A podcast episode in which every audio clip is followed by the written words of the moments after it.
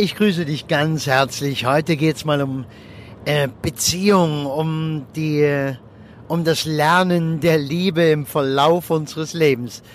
Ich weiß ja nicht, wie alt du bist äh, und wie viele Liebesbeziehungen du schon auf dem Schrottplatz deiner Liebe hinterlassen hast.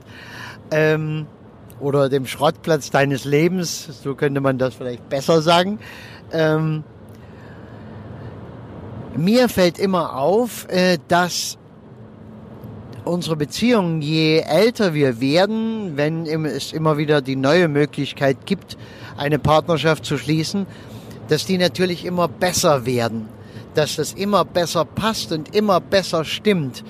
Und äh, zumindest im Großen und Ganzen. Es gibt auch manchmal so Ausrutscher im Leben. Ja, das habe ich auch schon mitbekommen in Lebensgeschichten.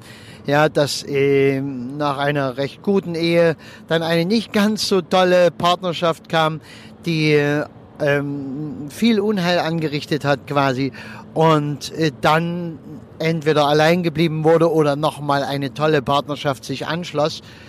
Äh, jetzt hatte ich einen Fall, da war das am Ende nach quasi die, die zwei Ehen, die ha, du kennst diesen Begriff, gescheitert waren, huha. Nee, also einfach drei, äh, zwei Versuche mit Ehe. Und dieser dritte Versuch blieb dann ohne Standesamt, ohne Ehe, aber war einfach mal perfekt, so wie mir die Frau geschildert hat. Es hat einfach perfekt gepasst. Es gab kaum äh, Kompromisse, die man hätte machen müssen, um zusammen zu sein oder zusammen etwas zu unternehmen. Das ist schon mal eine sehr gute Voraussetzung weil Kompromisse oftmals in der Ehe oder in der Partnerschaft äh, einen großen Teil einnehmen. Ja, wenn der eine vom Charakter her ja nun doch anders ist als der andere, was ja sehr häufig so ist. Du kennst das ja, Gegensätze ziehen sich an. Ja, der eine mag gern mit vielen Freunden und immer irgendwie in Gemeinschaft und der andere ist eher so, naja, ach, Menschen mh, hm, können sein, müssen aber nicht und ist eher so für die Paarbeziehung. Ja, dann wird dem einen etwas fehlen, wenn es dann nicht einmal äh, diese diese große, das große Feiern zusammen gibt oder auch Gemeinschaftsurlaube und Abenteuer. Ja, und äh, für den Partner, der nun lieber allein und in Partnerschaft was erleben würde, ja, für den wäre es natürlich sehr quälend und störend, wenn da immer was mit Freunden gemacht wird, mit dem Verein, mit äh, irgendwie vielen Menschen.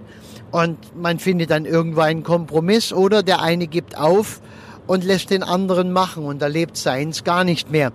Und äh, das ist dann schon im Grunde genommen der Anfang vom Ende. Äh, Kompromisse sind da immer noch die beste Lösung, um zu sagen, gut, wie viel Maß an Gemeinschaft braucht der eine und mit wie viel Maß an äh, Zweisamkeit äh, kommt der andere gerade so hin. Ja, und dann kann man sich da einigen. Ja, auf alle Fälle glaube ich, dass die Liebe oder die Partnerschaft, diese Paarbeziehungsgeschichte, eine der größten Lernebenen innerhalb unseres Lebens ist und äh, dass wir sehr viele Dinge im Leben relativ schnell auf die Reihe kriegen, unser Berufsleben und äh, weiß ich äh, spezielle Ausrichtungen, wofür wir uns interessieren und sowas. Äh, das mag alles gehen. Auch mit äh, anderen Beziehungsebenen kommen wir wahrscheinlich relativ schnell klar, mit Freundschaft, mit ähm, allem, was so in diesem Bereich stattfindet.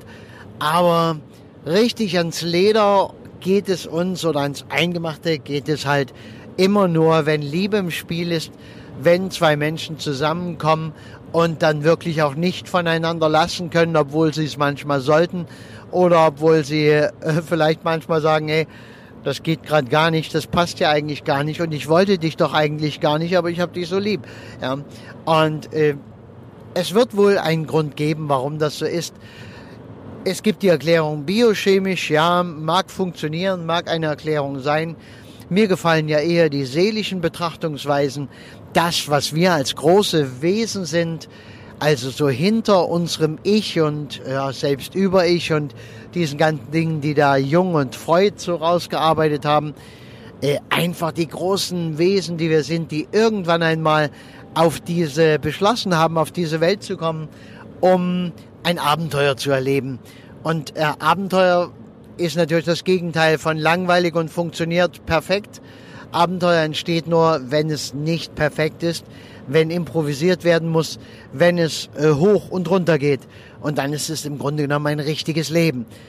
Äh, wichtig wäre vielleicht einfach nur, dass jeder von uns, du und ich und alle, äh, merken, wenn es mal nach unten geht im Leben, dass es genau das Abenteuer ist oder zum abenteuerlichen Leben gehört.